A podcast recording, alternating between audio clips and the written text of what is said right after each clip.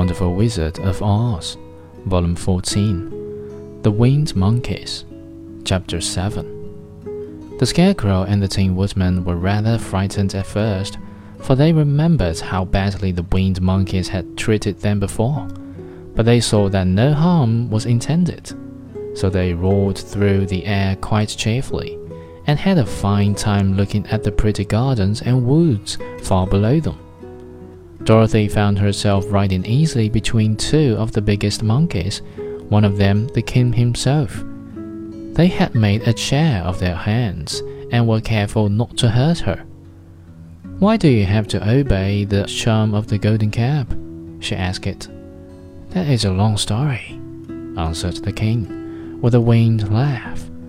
But as we have a long journey before us, I will pass the time by telling you about it, if you wish. I shall be glad to hear it, she replied.